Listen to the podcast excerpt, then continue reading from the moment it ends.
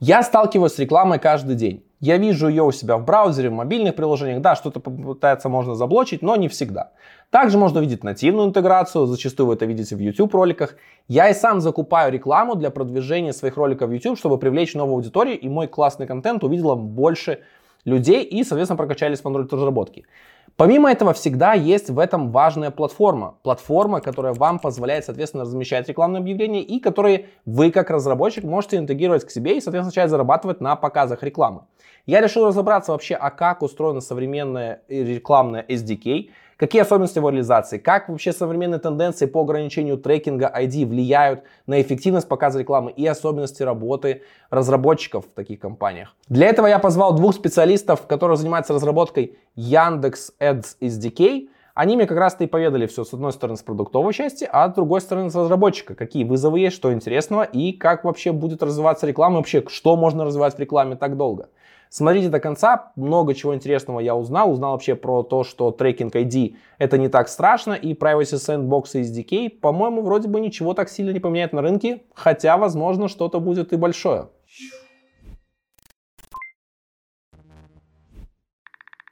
Первый вопрос, который у меня возник вообще про рекламный SDK, когда я готовился к этому выпуску, он вот Кажется, реклама – это продукт, который нельзя делать бесконечно. Вроде бы там все типы рекламы известны. Что там вообще происходит? И вот, грубо говоря, как, вот, как развивается реклама? Вот что туда добавляется? Что, же там, не знаю, полгода вы релизите мажорного? Есть э, два аспекта изменений, в смысле два потока. Первая часть связана с тем, как выглядит реклама. Вот это называется инвентарь.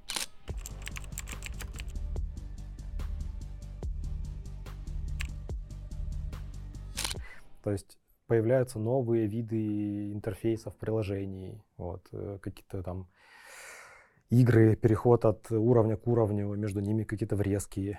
Вот сейчас, например, появляется формат Up Open Ads как при открытии приложения. Специальный формат.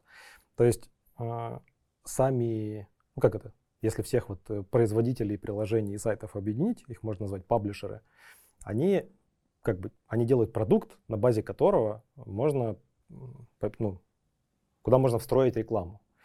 И вот эти механики рекламные, то в какой момент показывается реклама, то как она выглядит, какую, какой процент площади занимает, это, в общем, э, зависит от рынка. То есть рынок диктует э, то, как должна выглядеть реклама. И мы за этим вот следуем в общей конве. Есть э, крупные рекламные игроки, которые придумывают форматы и предлагают рынку. Говорят, вот смотрите, мы придумали такую штуку, например, э, авторостановка рекламы на сайте. Вот Google говорит, например, вот возьмите, используйте, вам ничего настраивать не надо, оно само встроится. Вот удобно. И вот такого рода вещи э, мы создаем, то есть новые, как это, новые контейнеры рекламные.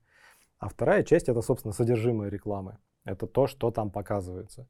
И тут уже рекламодатели диктуют нам, э, как бы, что показывать э, людям. Вот, например, сейчас, ну, наверное, все уже заметили, что интернет-торговля везде прорастает очень активно. Ну, назовем Яком, да, для, для краткости, всем известно это слово. И вот специальные виды рекламы для Якома мы сейчас и делаем. То есть это всякие прокручивалки, это баннер, на котором несколько товаров – это может быть баннер с картинкой, где отмечены товары, которые можно купить. То есть там фотка, там, не знаю, диван, торшер, еще что-то.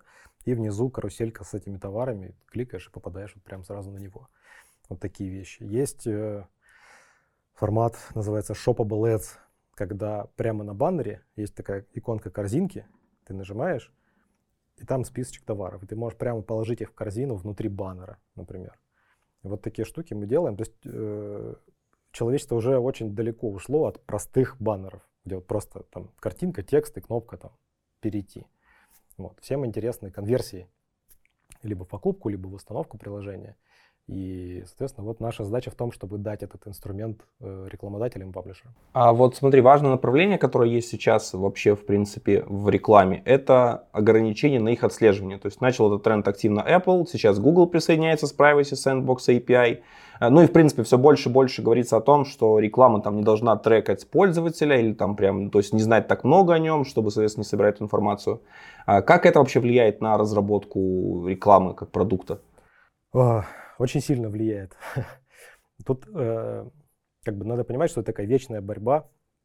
Э, с одной стороны, вот э, площадки там Google, Apple хотят, ну и производители браузеров то же самое, то есть в вебе все то же самое происходит.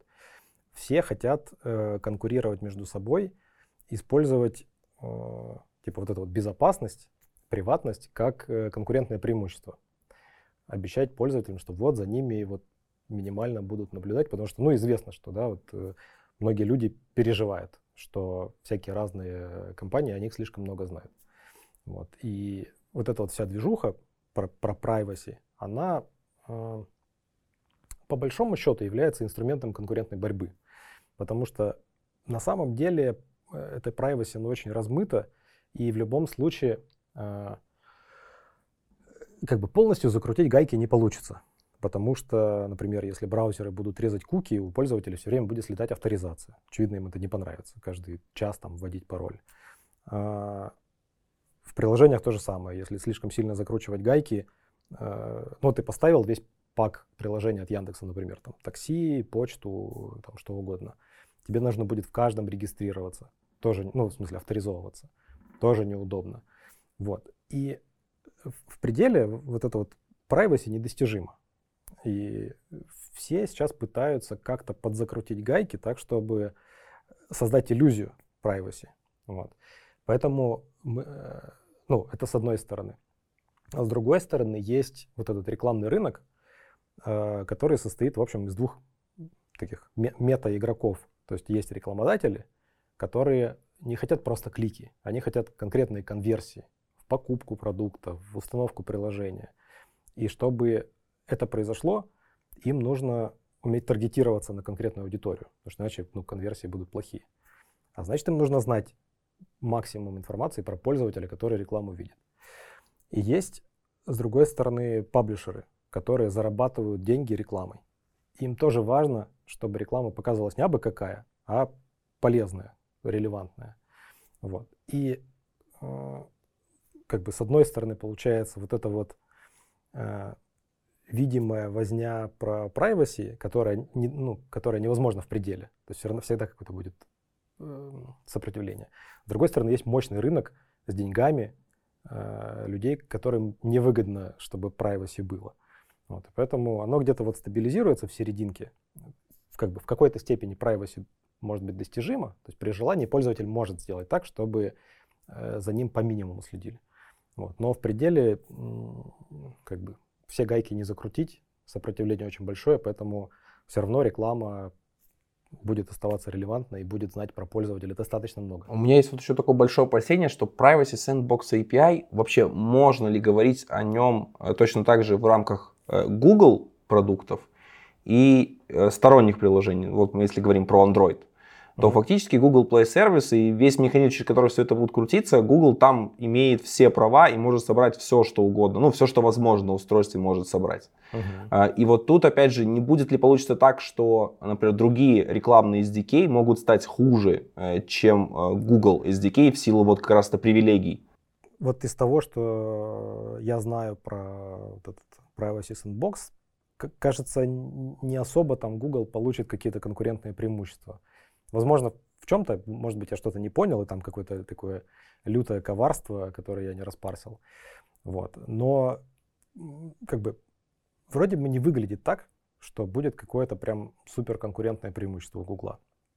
Вот. Ну и в целом там э, это же продолжение понятной истории, которая с веба еще начала. Вот ITP, про куки, вот это все.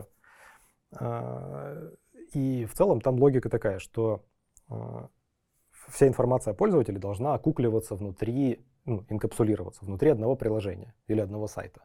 То есть вся, в общем-то, идея вот этой движухи в том, чтобы не передавать данные между э, приложениями. Вот. Но внутри приложения там вору убивай вообще. Там все известно, все, пожалуйста, можно хранить, что угодно. Вот. И раз это можно хранить внутри одного приложения, значит, можно передать куда-то на сервер, откуда ты сможешь ну, дальше уже в другие просунуть приложения. Я не думаю, что Google сможет сильно закрутить гайки и получить какое-то конкурентное преимущество здесь. А что касательно доходов, потому что я помню, когда началась история с Apple, с ограничением на трекинг ID, э, то прямо вот в мета прям там взвыли, что у них эффективность рекламы упала, потому что 90% пользователей э, запрещали трекать, соответственно, айдишник свой. Э, у, для тех, кто покупал рекламу, закупал рекламу через эту соцсеть, у них, соответственно, цены на нее стали расти очень сильно, и привлечение становилось уже не таким эффективным. Вот, это касается вообще, в принципе, это общая такая тенденция, или эта компания просто раздувала проблему, и на самом деле не так все плохо? Вообще, ну, известно, что мета очень яростно фингерпринтит пользователей, и они же скрыли... Там, короче, есть два, э, два аспекта влияния на рекламу всей вот этой privacy. Первое — это ранжирование рекламы, подбор, то есть когда э, пользователь где-то на каком-то экране приложения находится, надо ему подобрать рекламу. И вот э, рекламный SDK передает все, что знает про пользователя, куда-то на сервер, и там на основе этой информации подбирается реклама. Вот, то есть в первую очередь от privacy страдает ранжирование, а во вторую страдает, э, страдает конверсии. То есть недостаточно просто показать рекламу. Нужно потом померить э, и то, точно смачить, что вот пользователь по рекламе перешел и купил товар или установил приложение, вот эту конверсию. Вот, это как бы второй аспект. Э, и то, и другое сейчас ну, под закручиванием гаек находится. И компания Meta э, как это, довольно секретно, эм, как-то они не рассказывают о том, как они трекают конверсии. Там у них своя закрытая схема, они яростно фингерпринтят, то есть все черные способы детектинга пользователей используют, и рекламодателям показывают такую обобщенную метаинформацию о том, что вот, что вот у них на такую рекламную кампанию случилось столько-то конверсий, без детализации, там, как это произошло, как они это определили, какими-то своими методами. И, э, соответственно, у них упала конверсионность, то есть реклама стала дороже и хуже. А, с другой стороны, рекламодатели потеряли возможность э, четко таргетироваться на пользователей и вот эту конверсионность тюнить аккуратно потому что у них инструмент забрали. Вот. И, э, ты сказал 90% да, запрещают трекать. Вот, может быть, в случае с Facebook. Это в США, так? это статистика из США а. приведенная, то есть именно вот в США трекали. Вот. По нашим данным, э, ситуация как раз обратная. Э, порядка там, где-то от 5 до 10% пользователей запрещают трекинг вообще на уровне девайса, то есть в настройках телефона убирают. Еще порядка это цифры такие, типа усредненные, э, как бы условно публичные, да. Еще порядка, по-моему, 25% э, запрещают для приложений трекинг. Вот. То есть по нашим данным большинство все-таки разрешает. Типа пофиг, погнали, пожалуйста, трекайте, что угодно делайте. Вот. И э, разница в том, что Facebook монетизирует сам себя, то есть а, они продают рекламу на своей площадке. Вот. А мы в основном э, монетизируемся на сети, то есть в приложениях и на сайтах чужих. Вот. И э, тут очень сильно все завязано на конкретное приложение. Сейчас вот даже э, во многих приложениях маркетологи, которые вот, ну, отвечают за монетизацию, стали делать прогревочные экраны. То есть ты запускаешь приложение первый раз, оно говорит, вот смотри, вот мы сейчас вот покажем тебе вот такую формочку, это нужно для того-то, для того-то, ты, пожалуйста, разреши, и тогда все будет классно. Вот. То есть пользователи форсят тому, чтобы те разрешали. Вот, то есть э, вот у нас по сети процент людей, которые запрещают трекинг так или иначе, их меньшинство. Вот. Но там мы, правда, теряем информацию, начинаем хуже таргетироваться, хуже, ну, менее релевантная реклама, и доходы паблишеров соответственно, просаживаются в этом месте. Помимо того, что они эти данные собирают, как ты говоришь, еще немаловажный рынок, помимо показа рекламы, есть как раз и продажа данных, то есть каким-то другим компаниям, странам. То есть вот э, те платформы, которые, в принципе, я не говорю конкретно вот про вашу SDK, вот э, часто ли рекламные платформы, которые, соответственно, поставляют вот контент для показа рекламы, собирают такие данные и позже, соответственно, вот с ним каким-то образом работают не только внутри себя, но и продают его? Во-первых, я уверен, что кто-то продает. Вот, то есть кто-то прям явно майнит и продает данные. А, во-вторых, я уверен, что про это никто никогда не признается. вот. Э, но в целом... А это вообще прибыльное дело, слушай, продавать эти данные? А я не знаю. Ну, то есть Яндекс этим не занимается, по крайней мере, я, я в этом не участвую, не знаю про это. А, ну, то есть для Яндекса это была бы просто фатальная репутационная потеря, если бы мы таким занимались, и кто-то об этом случайно узнал. Вот. Тем более вот недавно у нас исходники уплыли, там можно было бы что-нибудь такое намайнить. Да? Ну и Яндексу неинтересно таким заниматься, у нас бизнес в другом, вот, нам тупо невыгодно. Я уверен, что есть компании, которые этим занимаются. Э, более того, есть, э, особенно вот в мире мобильных приложений, на вебе все сильно проще. На базе Cook там можно любую аналитику строить без проблем. Вот, там примеров масса, там э, TNS Counter, вот та же Яндекс Метрика. То есть несложно трекать э, то, как ходят пользователи туда-сюда. В мобилках все изначально сложнее, еще становится сложнее. Поэтому э, вот эта аналитика, она становится очень ценной. Самостоятельно ее собрать довольно сложно. И есть компании, которые продают обезличенную аналитику. Вот это, пожалуйста. То есть ты можешь... Э, и Яндекс закупает аналитику у публичных компаний, которые вот этим занимаются. Э, там, например, кто, кто там сильнее растет, где там сколько времени видеосмотрения тратится. То есть такой анализ рынка, но он обезличенный. Там нету пользовательских данных. Это скорее информация про, э, про популярность приложений. Еще интересная тема регуляции, которую тоже нужно учитывать, это именно как раз законодательная регуляция. Наверное, самое такое известное, это был GDPR в Евросоюзе, который был там 4 года, 4 года назад, по-моему, вступил в силу. А аналогичные законы, в принципе, есть и в других странах, в других регионах. И вот каким образом приходится вот это все учитывать и, соответственно, интегрировать к себе? Технически это несложно все. Вот, то есть э, там, по крайней мере, вот этот закон GDPR, он сформулирован ну, понятно и, и просто. Ну вот, мы его соблюдаем в полном объеме, насколько это вообще технически возможно на уровне вот конкретных технологий. То есть там по IP определяем, показываем там дополнительное полюшко, или там попапчик. Вот. На вебе это было реализовано через Яндекс Метрику, вот. в мобилках, ну там немножко по-другому. Но там же, по сути, все сводится к тому, чтобы э, дать пользователю управлять куками. Вот. И мы там собрали список наших кук, я думаю, что все компании это сделали, собрали список кук, которые мы там так или иначе используем, как-то их сгруппировали и вот засунули в метрику и все, и даем пользователям управлять этим. То есть в целом технически несложно. Э, ну, я помню, еще такая штука появилась при, как консент-диалог э, с DPR приходом, что там, да. чтобы разрешить отслеживание на старте приложения. А, вот, то есть тоже как бы пришлось типа менять. Иначе, то есть таргетировать рекламу не можешь, опять же, без согласия. Да, да.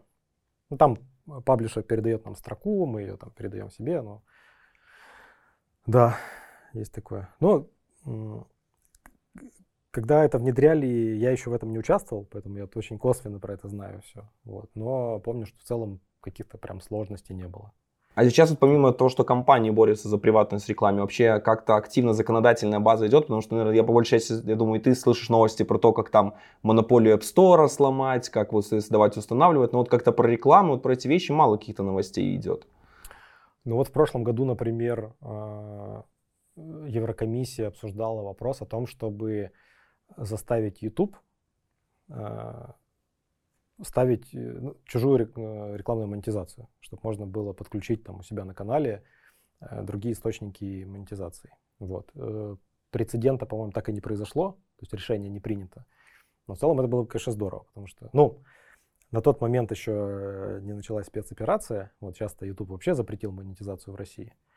Вот. Но на тот момент это было достаточно обнадеживающе, потому что это могло бы стать прецедентом, чтобы и в России можно было законодательно обязать YouTube э, подключать другие рекламные сети. Вот. То есть мы могли бы откручивать видеорекламу на YouTube. Это здорово было бы. Но не случилось. А как э, повлияли изменения в России? То есть касательно вот закон был, помнишь, там вышло, я подробности прям не знаю, там была токенизация рекламы, что теперь там, если ты показываешь рекламу, там обязательно нужно привязываться, вот вся связка. Вот как это повлияло на ваши SDK?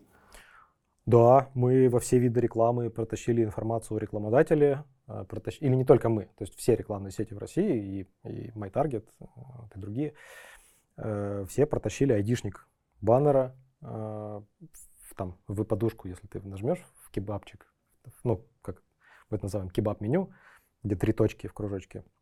Вот если там э, нажмешь, и у нас, и у других ребят, э, так или иначе, там выведена информация о рекламодателе и номер объявления, айдишник, чтобы ты мог понять, кто это вообще. Вот. Ну, я, честно говоря, не очень понимаю, в чем полезность этой истории. Вот. Возможно, как-то оно дальше будет использоваться, пока непонятно. Возможно, полезность не для вас. Ну, очевидно. для нас-то это ну, дополнительные сложности. Вот. Но э, именно на уровне, понятно, что это на уровне государства как-то эта полезность определяется, то ли как-то защищать э, пользователей от какой-то странной рекламы. Мне кажется, для отслеживания, просто чтобы было проще найти, э, как это, э, источник, кто эту рекламу заказал, оформил и пустил. То есть даже в таком крыле.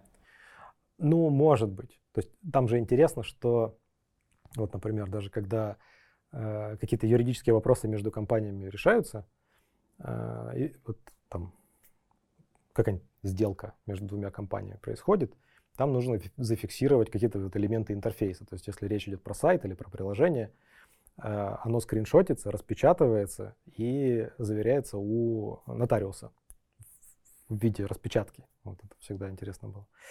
Вот, и э, возможно, это вот такой способ, например, вот ты увидел какой-то баннер, ты его заскриншотил, потом нажал на подушку, там напечатан айдишник этого баннера, ты его заскриншотил. И потом это уже можно как-то использовать в суде, там, в каком-то деле и так далее. Вот. Э, то есть, чтобы как это, в юридическую плоскость эту историю вывести, нужно было вот такой механизм сделать. Скорее всего, большинство э, приложений, которые интегрируют ваши SDK, они публикуются через Google Play. Да. Ну, не только. Да, и тут вот ну, по большей части, я имею в виду, значительная часть из них, да. Вот. И, естественно, я вот э, слежу активно за всеми изменениями политики Google Play, которые там, наверное, раз в квартал примерно выходят, вот.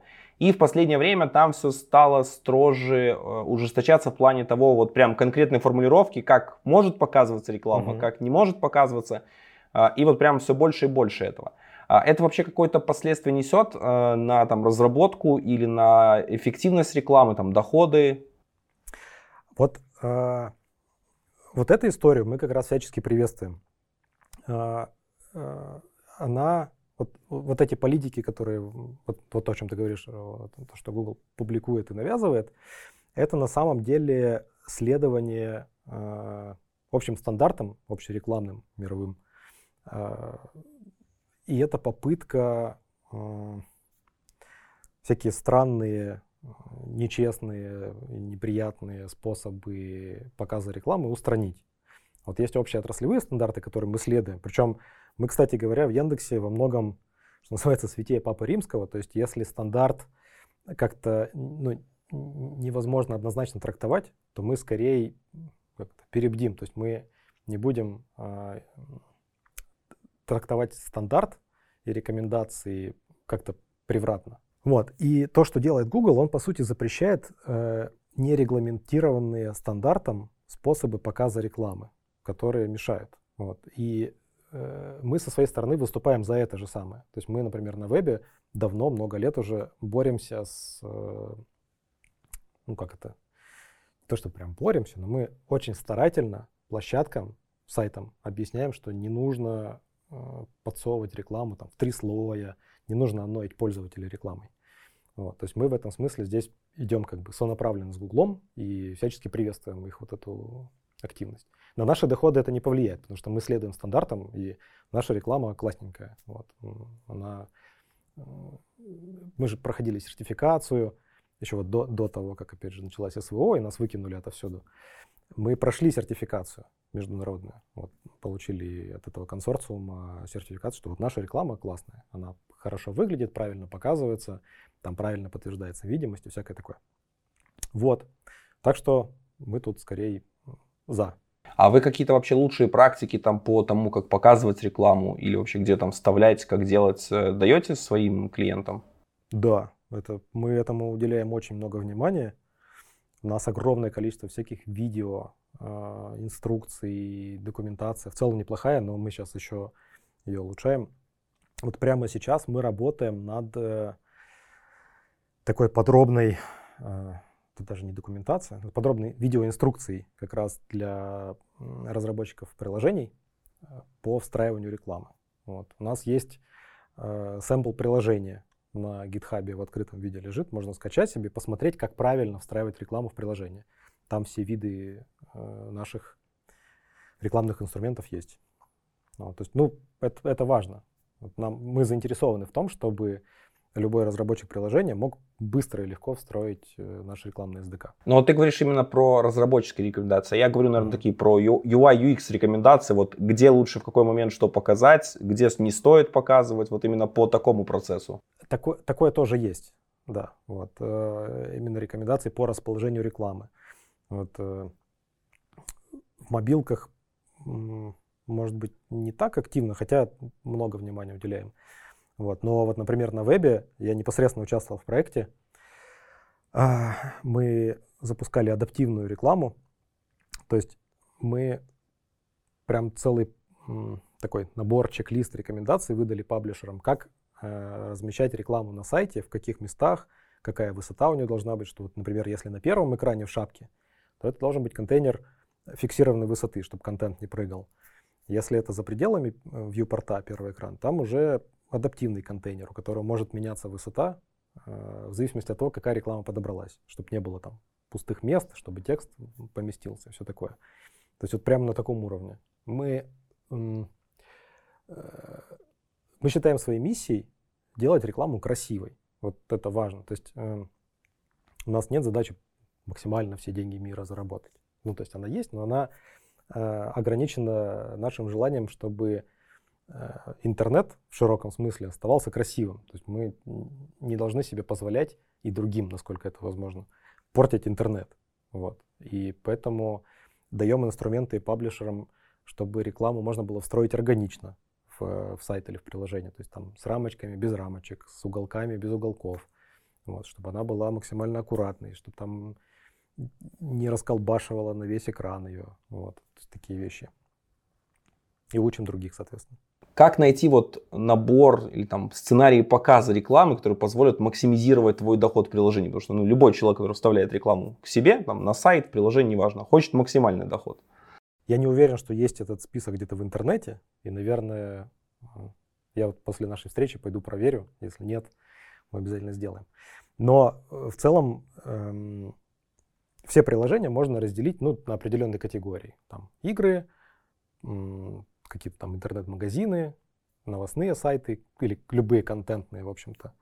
Вот. Ну и какие-то еще там градации ввести.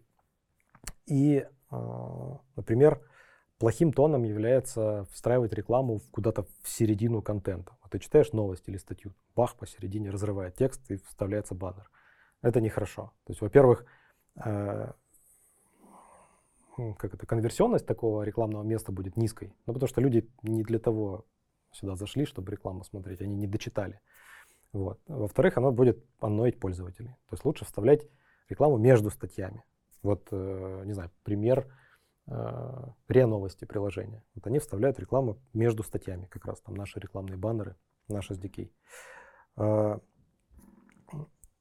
если у тебя игра, вот там между уровнями можно вставлять полноэкранную рекламу. Или очень популярный инструмент в играх rewarded реклама. То есть если ты за игровые монетки хочешь посмотреть рекламу, вот, пожалуйста, посмотри. То есть ты сам явно нажимаешь кнопку, окей, я готов посмотреть рекламу за там, 100 монеток. Вот. А, это всех устраивает. То есть если ты не платишь за приложение, ну тогда вот таким образом помоги разработчику. Вот, то есть тут нужно смотреть э, на то, как пользователи э, с этим приложением работают, и органично в их сценарий встраивать. Вот. Но я думаю, что либо про это уже есть какой-то ролик или статья, либо мы обязательно сделаем. А касательно каких-нибудь АБ-тестов по показу рекламы, вообще это насколько частая практика, чтобы вот выяснить, вот эта реклама в этом месте даст лучший доход, а вот так может будет хуже? Ты имеешь в виду э, АБ-тесты у паблишера, да? То есть тесты, которые позволяют понять, где рекламу вставить, а где нет. Да, вот как часто вы с таким сталкиваетесь, что вот паблишеры как раз-то вот экспериментируют таким образом? Постоянно, особенно вот крупные паблишеры постоянно экспериментируют, это нормальная практика. Вот, то есть наши топовые партнеры, не знаю, все, наверное, без исключения экспериментируют с этим.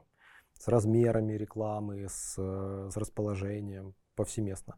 Более того, вот с крупными паблишерами у нас взаимодействие очень плотное, и мы можем к ним прийти и сказать, вот смотрите, вот мы вот такую штуку сделали, попробуйте у себя, проверьте. Вот. Они пробуют, говорят, да, классно, все, оставляем. Вот. То есть мы им, вот, например, тем же э, РЕН новостям мы порекомендовали растянуть рекламу на, на всю ширину э, вот, контента. То есть у них там э, ну вот, экран с каким-то зазором, с каким-то доступом статья, вот лента статьи. Но понятно, что сейчас уже девайсы достаточно большие, но в плане с широким экраном, то есть и с высоким, и широким. И э, как бы текст статьи уже все шире и шире становится, а баннер все еще у них был 300 пикселей на 300 пикселей такой квадратный. Мы им говорим, ну сделайте побольше, просто поменяйте верстку, наша реклама адаптируется под ширину. Мы умеем рисовать рекламу в, любой, в любом размере. Вот. Они попробовали, увеличили там на 50 пикселей и получили более высокий CTR на этом же рекламном месте. Вот. То есть такого уровня взаимодействия тоже есть. А вообще, вот, например, какие-то результаты, которые там у одних рекламодателей срабатывают и повышают их конверсию, работают у других или это персонально? Не всегда, не всегда. Вот. Но э, как это, если интеграция одинаковая, то этот эффект, понятно, достигается и там, и там. Вот. То есть мы, кстати, у нас есть э, канал в Телеграме рекламный, и мы туда часто публикуем всякие успешные кейсы. Вот, например, мы сейчас э, активно продвигаем, ну, наверное, уже не новый, но относительно недавно появившийся продукт Flored. Это на вебе, на сайтах реклама в таком контейнере, который прибит к нижней части экрана. Вот. Это популярный инструмент, но его не было коробочного. Мы сделали коробочный. Вот. И э, замена кастомного вот этого флореда, который сам сайт делает, на наш коробочный зачастую приносит там десятки процентов прибыли на этом же рекламном месте.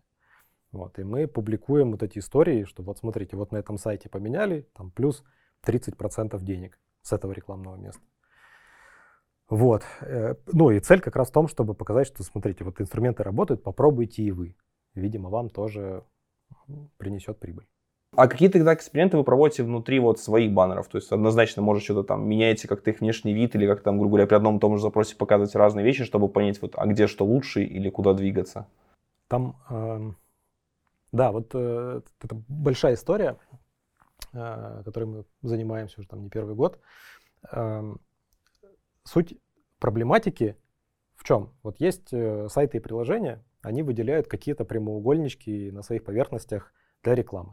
Эти прямоугольнички разного размера бывают, ширины, высоты. Вот. Если это десктоп, то это может быть огромное такое полено посреди экрана. Если мобильное устройство, это может быть малюсенькая такая штучка, там 320 на 50 пикселей. Вот, и это с одной стороны. А с другой стороны есть рекламодатели, которые Э, очень по-разному объявления формулируют. То есть кто-то больше текста пишет, кто-то меньше. Кто-то делает акцент на картинке, кто-то добавляет много текста в объявление. Вот. Если это э, реклама мобильного приложения, то там нужно иконку повесить, э, рейтинг приложения, вот какие-то такие штучки. Мы их называем ассеты. Вот. То есть рекламное объявление состоит из ассетов. И наша задача сводится к тому, чтобы ну, во-первых, отобрать объявление, то есть отранжировать все объявления, выбрать самые, ну, как бы, потенциально конверсионные. А во-вторых, его таким образом встроить вот в эту рекламную дырочку, чтобы максимизировать конверсию. Вот. И часто получается, что далеко не все ассеты мы можем запихать в, в, вот, в то место, которое предназначено для этого.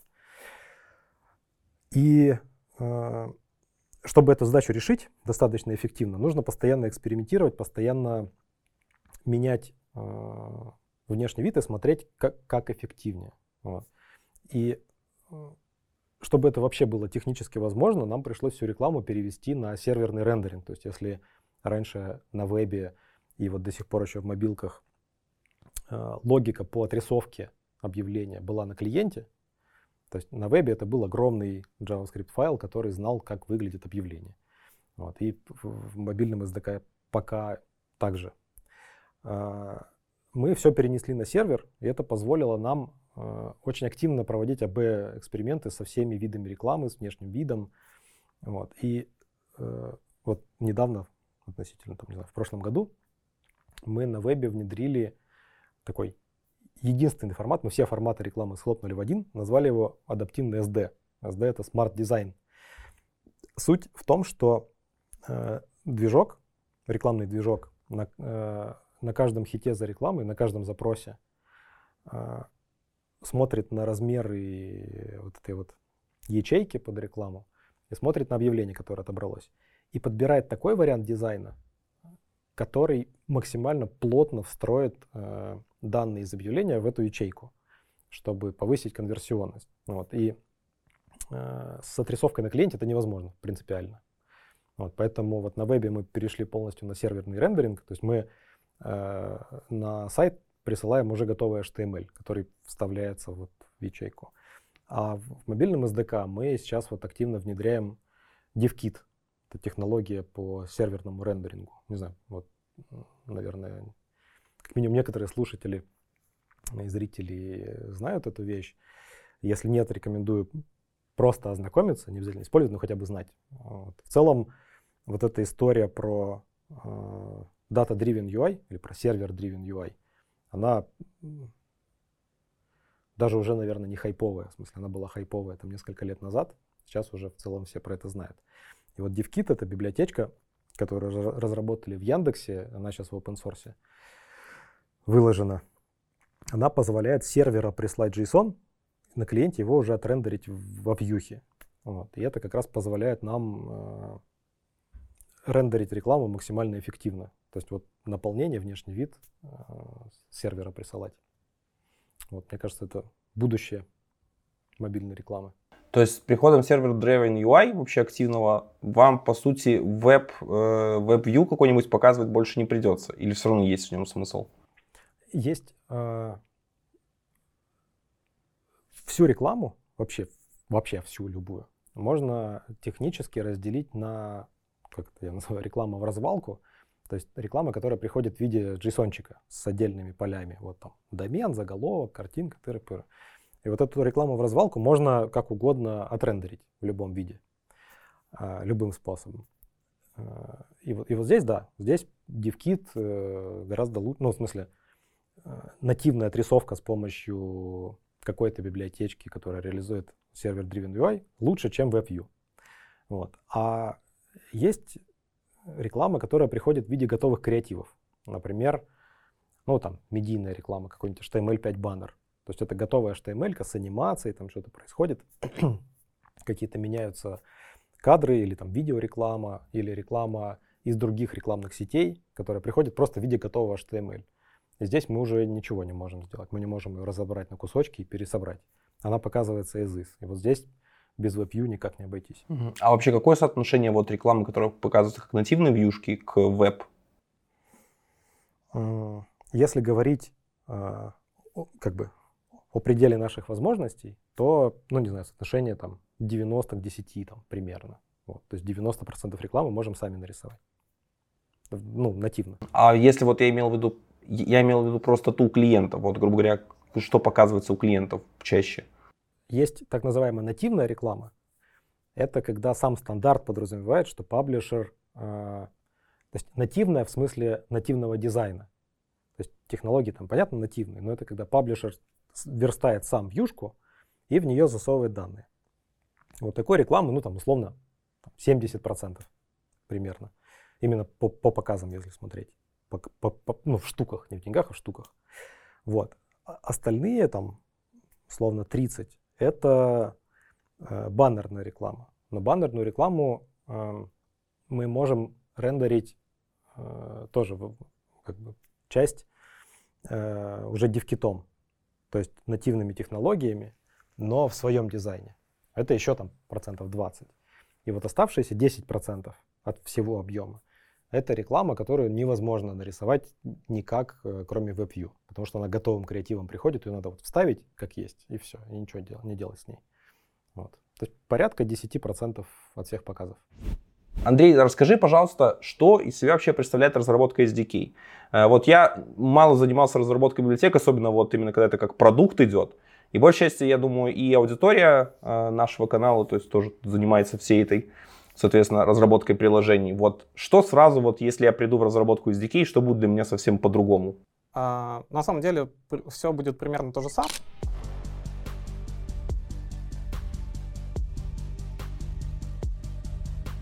самое, то есть когда мы разрабатываем SDK, мы ну, все равно работаем с каким-то приложением. У нас есть какой-нибудь sample app, и по сути мы билдим его, смотрим там на нем, дебажим на нем и так далее. Ну то есть в этом плане особо ничего не меняется.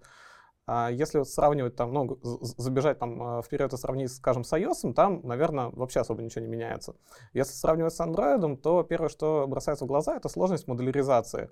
Ну, то есть изначально кажется, что сложно в моделяризации, мы делаем Gradle модуль, потом Gradle модуль э, в dependencies блоке подключаем через implementation или API, и, ну, типа, сделали так, все отлично работает.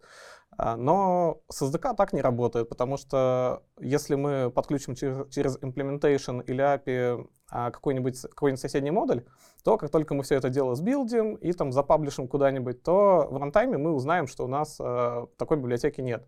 И у нас получается в итоге не очень хорошая ситуация. То есть мы должны либо паблишить вообще все модули, которые у нас есть, а их может быть, ну не знаю, 100, например, чего точно не хотелось бы, либо мы должны искать какие-то другие решения. Ну и на андроиде, например, нам приходится использовать библиотеку FTR, и это прям вообще боль в том плане, что а, если Android Gradle плагин предоставил нормальное решение для а, приложений, и оно вот работает уже много лет, то для SDK нет ничего нормального. То есть э, частично это, конечно, работает, но у нас есть довольно жесткие ограничения. Мы не можем в арники добавлять арники в зависимостями. То есть, э, допустим, сделали какой-то модуль или просто в SDK, мы не можем зависимостью положить а, арник или там, а, что-то такое. Мы э, можем только джарник подложить, тогда оно еще как-то скомпилится. Ну и в итоге вот э, такая ситуация продолжается довольно давно. По-моему, в 2019 или 2018 году заводили ишью, где просили как-то что-то сделать с этой проблемой, потому что дальше уже никак, потому что вся индустрия либо использует FTR, который на самом деле уже не поддерживается, и там другие, ну, альтернатив как бы особо нет. А, либо а, приходится как-то выкручиваться иначе, там сидеть в одном модуле, пытаться решить проблемы с source и так далее. Вот. Ну, в общем-то, подвижек никаких нет. И это одно из ключевых отличий. А, и Вторая, наверное, проблема, это, наверное, тоже проблема всех библиотек. Очень трудно а, работать с крашами. Ну, то есть у нас падает библиотека, и черт его знает почему. А, мы не можем использовать Firebase какой-нибудь, там Firebase Crashlytics или типа того, а, потому что у нас SDK, и там нужны какие-то свои ключи, и, в общем, это, в принципе, физически невозможно. И тут тоже, ну, возникают проблемы, как бы что с этим делать. Э, мы, например, с, э, решаем проблему тем, что выкручиваемся от метрикой, нам от метрика помогает собирать крыши. А для других крупных SDK, ну, наверное, нет никакого варианта другого, кроме как самим написать э, свою, свое решение для отлова крышей через какой-нибудь там дефолтный э, хендлер или типа того. А сбор каких-то там багов, ну, ишусов, вот как примерно с open source происходит, вот как-то вам репортят те, кто использует SDK ваше, то есть, соответственно, о багах? Да, да, репортит. Причем, на самом деле, у нас очень внимательное отношение к тому, что зарепортили. Это там сразу попадает дежурному, дежурный сразу там определяет приоритет, это сразу же летит э, в работу и так далее. А, то есть в этом плане, если кто-то заметит э, баги Яндекс рекламы или краши, или АНР, или еще что-то там, то обязательно стоит репортить. А, с этим всегда работаем. А что касательно учитывания backward compatibility, вот всяких таких э, признаков хорошей библиотеки, чтобы, соответственно, можно было спокойно мигрировать на новую версию или какие-то вот особенности, правила, которые вот приходится вам там следовать, соответственно, чтобы пользователям конечным вашей библиотеки было все удобно. Ну да, я про это не упоминал, но это кажется действительно само собой. Мы тут, как и все, наверное, сейчас в современной библиотеке используем semantic version. А, соответственно, у нас там тоже есть версии там major, minor, patch. Э, ну и, соответственно, там понятно, что в мажорных версиях мы только, только в мажорных версиях мы можем а, менять API. А, в минорных можем что-то добавлять, в патчах, ну, в патчах просто багфиксинг в основном. То есть, ну, это даже не обсуждается, это стандарт индустрии, которому, наверное, уже не один десяток лет. В разработке это действительно добавляет некоторые сложности, потому что мы часто не можем там обновлять какие-то библиотеки вовремя, потому что это может быть ломающее API изменение, и нам придется тогда мажорную версию выпускать, что тоже не всегда хочется уже из-за каких-то больше, наверное, маркетинговых причин. А вообще какая-то у вас есть автоматизация проверки совместимости, вот, грубо говоря, типа именно того, как должно SDK, то есть доставиться конечным пользователям, чтобы ничего там не сломалось? Ну, прям специальных, наверное, нет. Но кажется, за этим даже вручную довольно несложно следить, потому что мы точно знаем свою публичную API, мы точно знаем, изменяются ли какие-нибудь аргументы у методов, сами методы и так далее. Так что плюс у нас эм, ну, есть требование, что все публичные методы должны быть также отражены в документации. Соответственно, вот выпуск мажорной версии — это на самом деле довольно большая работа, и по изменению документации в том числе. Так что мы, в принципе, не можем, наверное, пропустить вот чего-то такого публичного. Еще, кстати, один вот важный момент, да, документация. Потому что фактически вы пилите API, который используется другими разработчиками, и, естественно, хочется для него видеть э, хорошую документацию, примеры кода, и чтобы легко все это можно было, говоря, откуда-то покопипастить или вообще все само поставлялось. А вот что с этими особенностями разработки? Ну, с этими, наверное, нам еще есть куда подрасти, и, собственно, сейчас этим тоже активно занимаются. А, но в целом у нас есть примеры на GitHub, есть официальная документация, в которой тоже есть и примеры, и, собственно, описание там методов публичных и так далее. Ну, у нас в целом еще есть э, дополнительная команда, которая нам помогает с этим как раз занимается именно документацией, именно такая вообще Яндексовая. Как-то так. То есть, ну, в этом направлении от работы никуда не деться, но а, здесь мы не одни, скажем так. Ну, то есть разработчики не ответственны за документацию, которая уходит к конечному пользователю? А, ну, в том числе ответственны, скажем так. То есть э, не только разработчики этим занимаются, есть еще там отдельный, э, отдельный специалист, который там помогает с самой документацией, с публикацией документации и так далее ну, собственно, на там, официальном сайте. Такой вот редактор по документации получается, который, соответственно, приводит ее к финальному виду. Да. А что касательно тестирования? Вот как проверяется работоспособность, там разные показы, какие-то сложные кейсы, особенно учитывая, какой парк девайсов на андроиде? А, да, это прям интересная тема. У нас, ну, во-первых, мы в первую очередь очень серьезно относимся к юнит-тестам. У нас, по-моему, покрытие где-то процентов 88-89, и это где-то 12 тысяч юнит-тестов примерно. А, вот. А, ну, которыми покрыто прям практически все. А, при этом есть UI-тестирование. Ну, на Android, например, у нас сейчас там, в основном используются нативные тесты, то есть Каспрессо, там как рано используем марафон, и там тоже покрываем основные тест-кейсы, а, которые, ну, в основном QA пишут, и мы потом дальше пытаемся это реализовать. Ну и тут, да, есть некоторые проблемы, потому что это все-таки SDK, и там, ну, не всегда его так легко тестировать, как приложение, потому что а, есть ну, довольно неприятные сценарии, например, с видео, когда там видео играет, там есть прогресс, э, нужно э, как-то это протестировать, э, это может быть там в каком-то, каком-то отдельном плеере, скажем, в экзоплеере или еще что-то такое. И, соответственно, получается, скриншотами покрыть трудно, достучаться до API тоже не всегда получается, и приходится что-то придумывать. А, ну и помимо этого у нас еще есть тестирование ассессорами. Ассессор — это а, такой, в общем, специалист, это чуть-чуть ниже, чем QA, наверное, по квалификации, но у нас их довольно много в Яндексе, и они помогают с самыми разными задачами.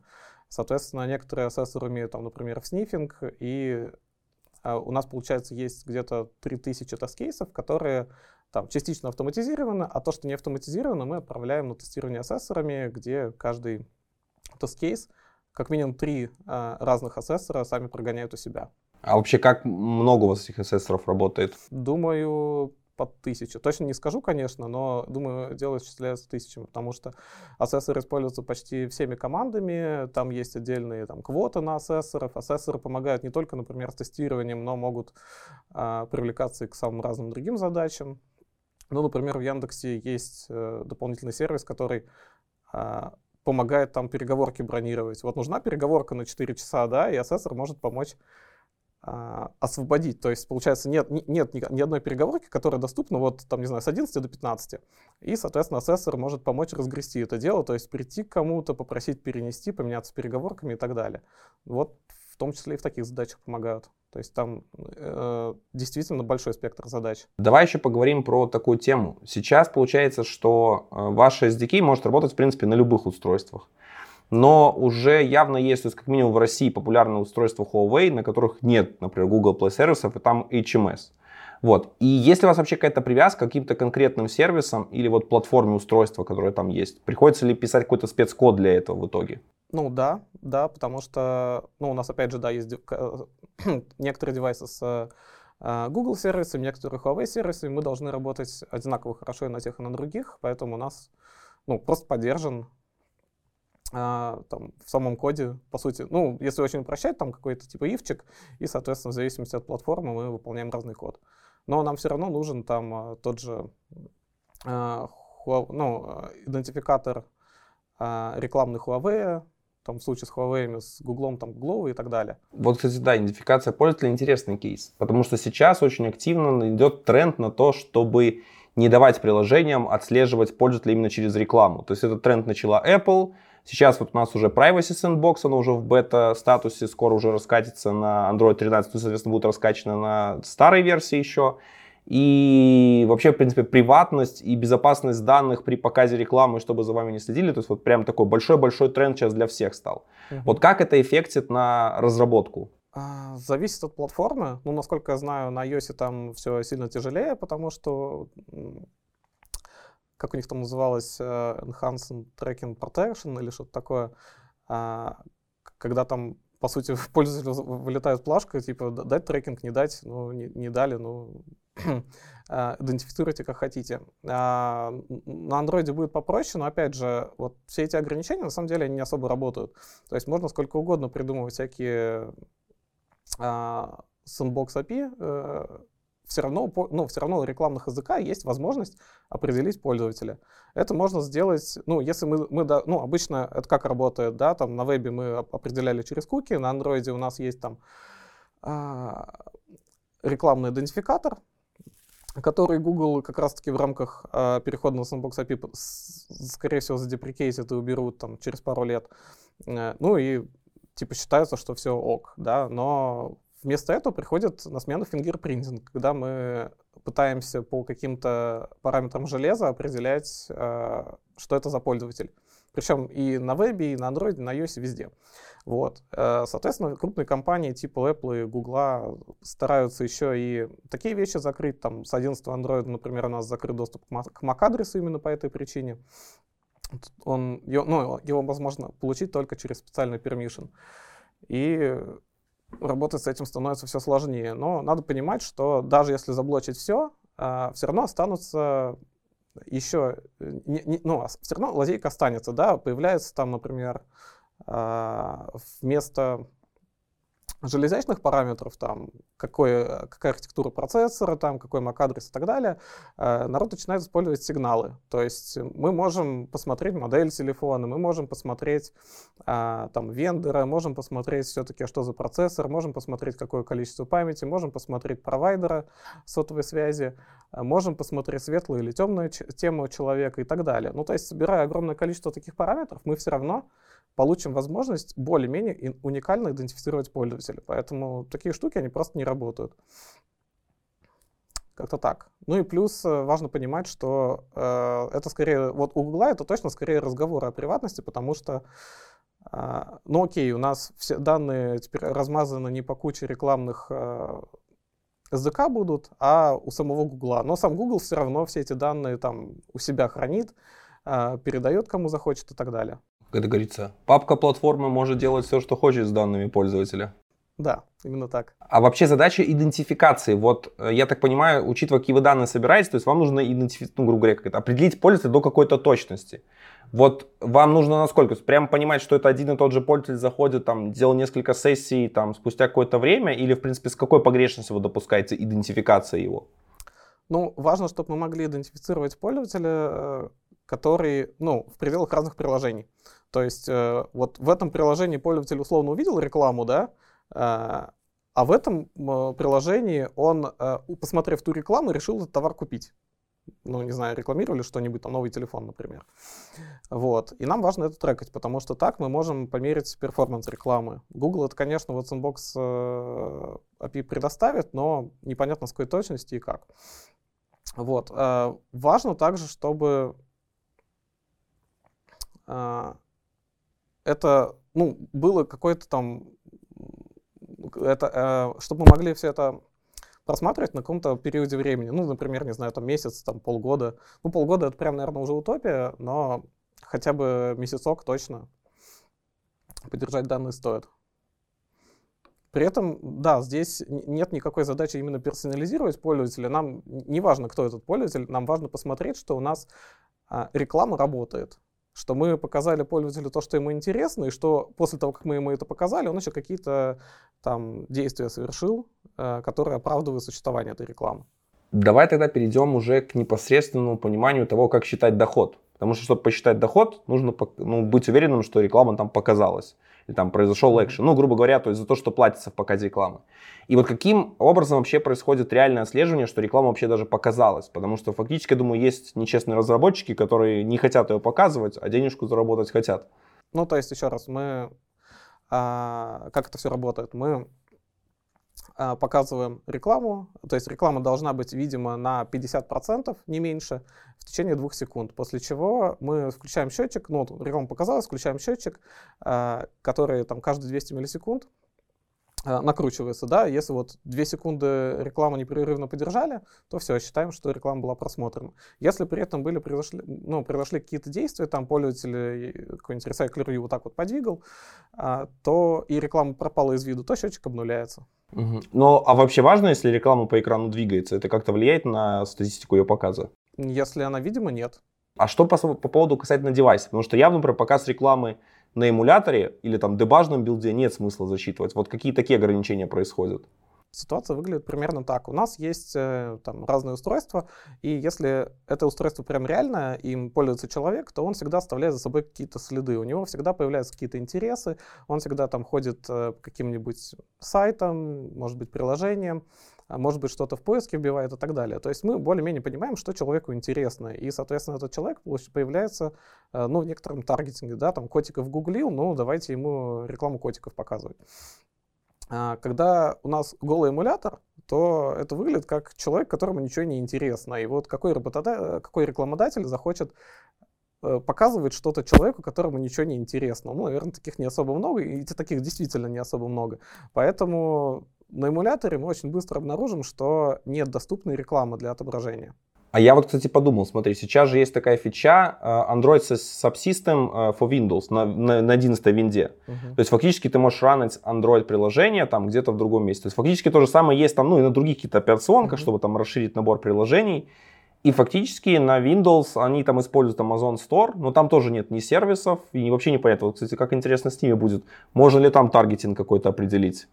Вот из подсистемы именно. Вообще таргетинг можно определить всегда, неважно, у нас там эмулятор, э, симулятор или еще что-нибудь.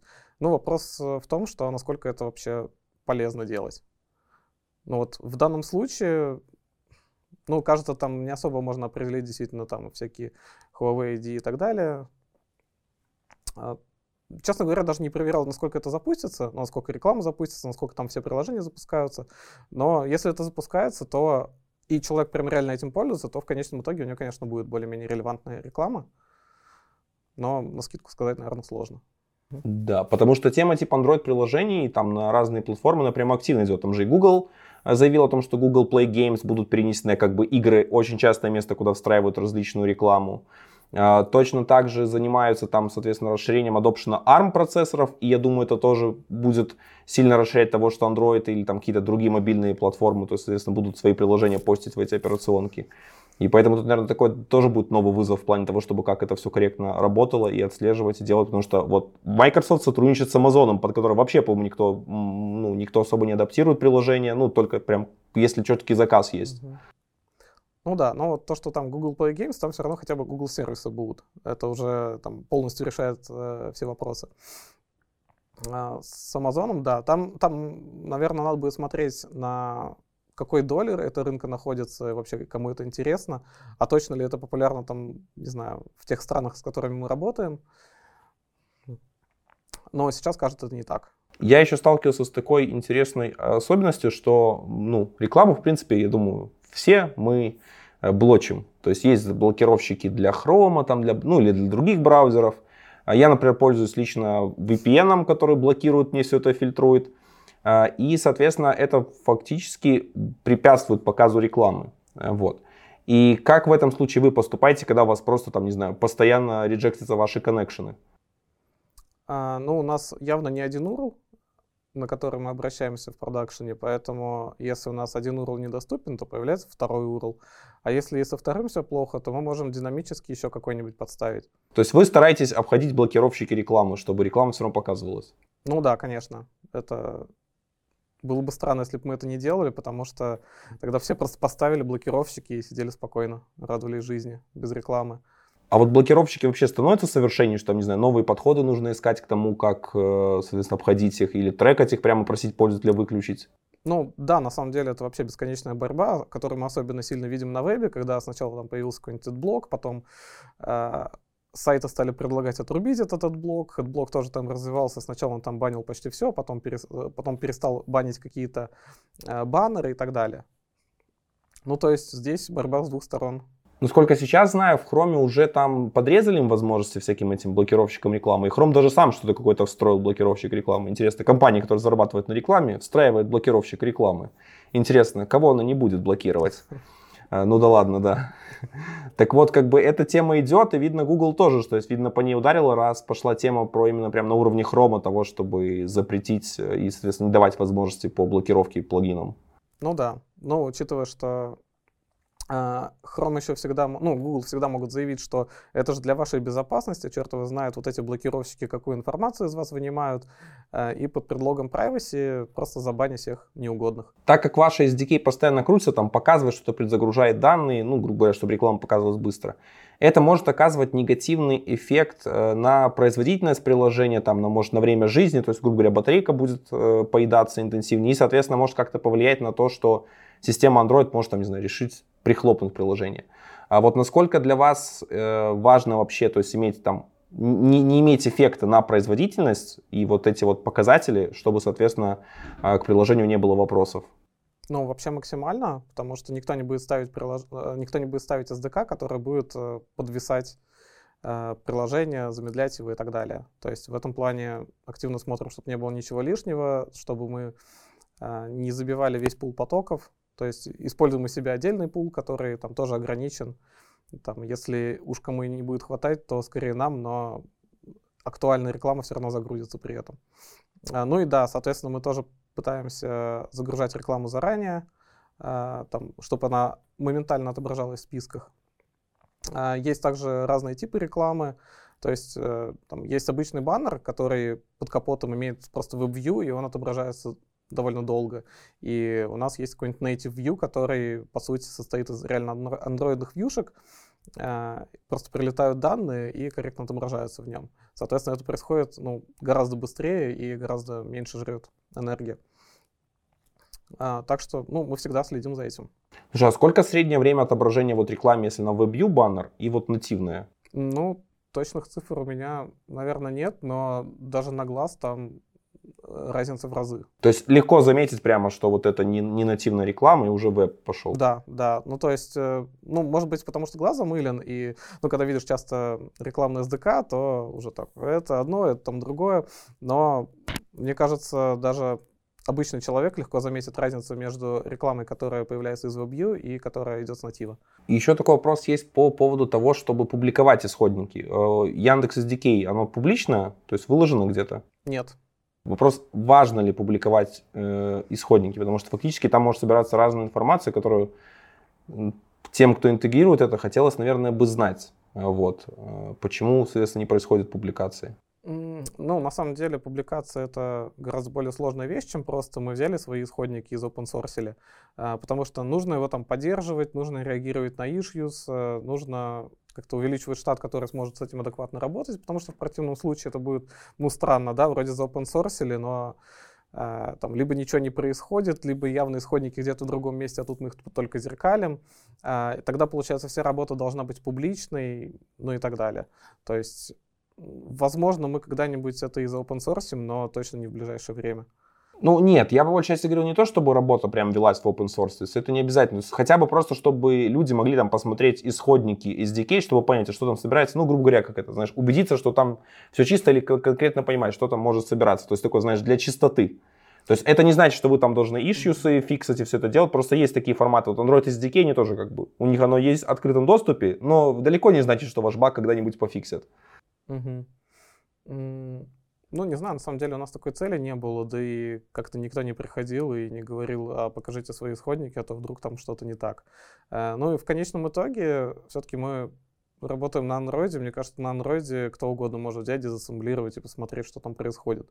Э, всегда можно отловить э, сетевые запросы и посмотреть, что, что именно уходит, да, какие данные передаются. Так что ну, в, в плане безопасности -то, там вряд ли кто-то чего-то боится, и вряд ли э, кто-то считает, что мы что-то такое скрываем.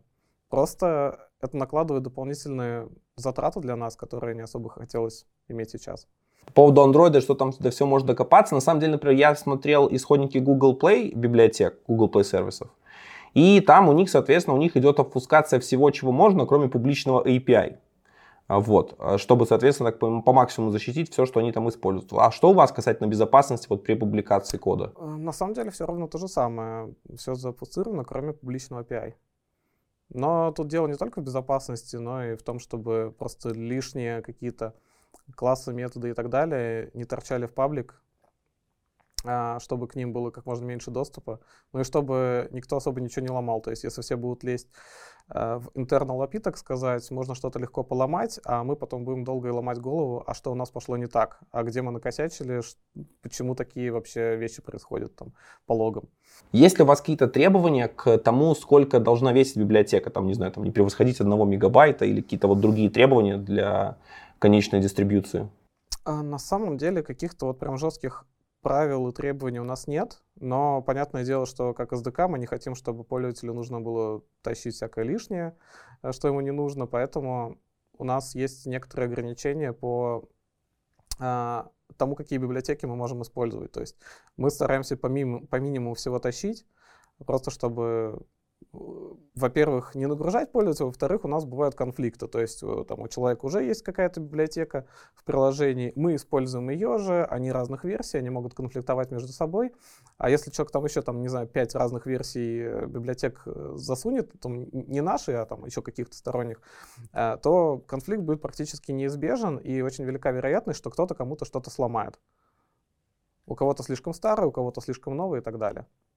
Поэтому чем меньше тащишь, тем меньше проблем на самом деле. А какие у вас вообще правила по тому, какие зависимости у вас могут быть э, у вашего SDK? То есть я имею в виду не внутренние, там какой-то индексовый, а именно сторонние, там, не знаю, какие-нибудь Jetpack библиотеки или что-то еще? Ну, берем только тот минимум, который необходим в работе. Ну вот из последнего там, что э, пригождается крутина. Но крутина, по сути, уже часть э, Kotlin, поэтому это немножко другое дело. Думали над даггером, потому что публичного у даггера будут только аннотации, а, которые там и так стандартизированы там, в рамках GSR 330, и, в общем, никаких конфликтов они не дадут, потому что они у всех одинаковые. Вот. Так что, ну, как, как ты исправил такое? То есть э, какие-нибудь там ком Вася Awesome Button мы, конечно, никогда не затащим, потому что э, это лишняя нагрузка на всех. Ну, вот, например, Kotlin карутины. Ну, не у всех же Kotlin может быть. Я думаю, есть у вас точно в пользователях олдскулы, которые все на Java написали и подключают его в Java приложение. Так они весят не то чтобы много. Да, я имею в виду, что, может, как-то конечные разработчики, типа, там хотели, чтобы у них не было Kotlin, и они на Java все хотели. То есть те, кто интегрирует непосредственно. Ну, как-то вот таких жалоб не было, на самом деле. Угу. Ну, либо все перешли на Kotlin, либо никто не смотрит внутрь. Ну, скорее всего, и то, и другое. Публикация библиотеки. Вот ты говорил, что почему-то там вы следите за количеством модулей, там нельзя публиковать э, множество библиотек, вот это вот нужно следить за всем. Так, в принципе, вот даже сейчас я мало когда э, смотрел за транзитивными зависимостями, которых там может быть целое огромное дерево, потому что фактически в большей части мне это, наверное, нужно было только когда оптимизировал билд или в плане вот именно когда мы накрыл для ограничения. Но так я за этим не смотрел. Вот. В, в чем проблема опубликовать множество их? Ну, наверное, в принципе, когда хочется опубликовать, там, не знаю, 100 библиотек, это уже как-то перебор. А по количеству строк кода и так далее, ну, модулей у нас примерно столько и будет рано или поздно. Вот. А плюс э, еще один момент, мы бы не очень хотели, чтобы у нас было доступно все то же самое internal API, а если мы будем публиковаться модулями, то оно неизбежно будет доступно. Ну, так оно же сейчас так должно, ну, все в виде, его там можно найти, плане того, что оно там есть, но просто обфусцировано. Оно там, да, да, так и есть. Оно там обфусцировано, и нет, оно там скорее именно внутреннее, то есть, ну, достучаться до него можно только рефлексией, а, а не так, что просто подключил какую-то, какой-то модуль отдельно а, через implementation, и все, вот, пожалуйста, там есть какой-нибудь десяток публичных методов, которые можно спокойно дергать где хочешь. То есть, короче, маленькое количество артефактов — это тоже способ защиты? Да. А как вообще происходит э, процесс публикации? Э, то есть вот вы, допустим, подготовили какой-то релиз. Что за этим следует? Ну, понятное дело, там э, релиз должен пройти все этапы тестирования э, на предрелизных сборках. Ну и после этого публикуем в Maven, наверное, как и почти все библиотеки сейчас. А касательно апдейта всяких прочих артефактов, именно про документацию, change-логи, вот это оповестить, то, что новая версия, ну, как стандартно, вот по большей части, потому что для меня это все обычно GitHub покрывает, вот, у вас, его, ну, у вас нет открытых сорцов, поэтому, соответственно, у вас что-то свое где-то хостится. Ну, все это в рамках, да, э, в рамках релиза, то есть там отдельно там вот есть типа эпик релиз какой-то там крупный, и там, соответственно, там таски там на кого-то там документацию дозапилить, э, там сам релиз выкатить и так далее. Ну и, соответственно, как только это все готово, уже окончательно выкатываем релиз. А у вас релизы происходят как-то по готовности, там какие-то изменения, либо там, не знаю, вот как стандартное приложение, обычно там раз в спринт? Ну, да, у нас нет какого-то ярко выраженного релиз-трейна сейчас, а, особенно там, ну, в целом релизы там, наверное, с периодичностью в пару недель выпускаются, а, но при этом мажорные там, конечно, уже только по необходимости, это обычно где-то раз в полгода. Наверное, нет смысла что-то такое серьезное тащить чаще. Ну и, соответственно, тут тоже есть еще нюанс. Пользователи не то чтобы супер часто обновляют библиотеки. То есть у нас раскатка, она очень размазана по времени. Мы там сегодня опубликуемся, вот пройдет немалое количество времени, пока там хотя бы 70% пользователей перейдет на новую версию. Как вы, э, не знаю, пытаетесь бороться с тем, чтобы люди обновились до самой свежей версии, ну или хотя бы там а минус одну, минус два версии имели, а не целый зоопарк, который одновременно работает? Ну, мне кажется, особо никак, потому что в первую очередь сами люди заинтересованы в том, чтобы обновиться, да, там мы какие-нибудь э, проблемы починили, что-то улучшили, ускорили и так далее. То есть тут скорее сами разработчики уже самих приложений хотят что-то улучшить. А, ну и, соответственно, рано или поздно обновятся. Но при этом со своей стороны мы максимально поддерживаем все старые версии, потому что там, понятное дело, есть множество приложений, которые там на уровне поддержки живут, просто следят за тем, чтобы они работали и все. Они приносят деньги, зачем еще что-то нужно. То есть старые версии SDK вы не отключаете? Ну, я думаю, это происходит э, периоди- ну, периодически, но это уж ну, совсем старый, то есть там SDK там, годичной, двухгодичной давности спокойно живет. У меня, кстати, еще вот один вопрос возник, по-моему, вы говорили. Смотри, если взять Google рекламу, то у Google есть одно преимущество. У них есть Google Play сервисы, через которые они много могут всякое подкапотное скрыть. И, соответственно, обновлять ее в фоне. Им фактически сам клиентик, он служит там больше таким мостом с API, э, с центральным процессом, который крутится в Google Play сервисах. У вас подход же другой, то есть у вас, соответственно, нет центрального сервиса такого, к которому можно подсоединиться, и вы, соответственно, работаете в каждом приложении. И вот есть ли преимущество вот в каждом из этих подходов? Либо, например, вы бы предпочли иметь такой сервис и через него крутиться, если бы это было возможно? Не, ну Google Play Service это вообще отдельный случай, наверное, кто угодно бы себе хотел иметь э, вот такой у себя, потому что там есть некоторый контроль работы с системой, есть и бесконечный бесконечно сокетное соединение, через которое те же пуши работают и так далее. Ну, то есть там уровень контроля существенно выше. Но не сказать, чтобы мы очень сильно страдали без этого. Ну а в комментариях призываю вас делиться своим опытом работы с рекламой. Вообще, что вы там интегрировали, какие есть интересные кейсы. Как вы ее обходите? Вообще, стоит ли ее обходить? Или, может, наоборот, вам реклама приносит много пользы, и вы, соответственно, что-то покупаете всегда полезное, или какие-то услуги или товары. Если вам понравилось это видео, обязательно поставьте ему лайк. Не забывайте, это здорово поддерживает канал. Но если хотите видеть еще больше регулярного контента, то не забудьте подписаться. На этом у меня все. Всем хорошего Android. Пока-пока.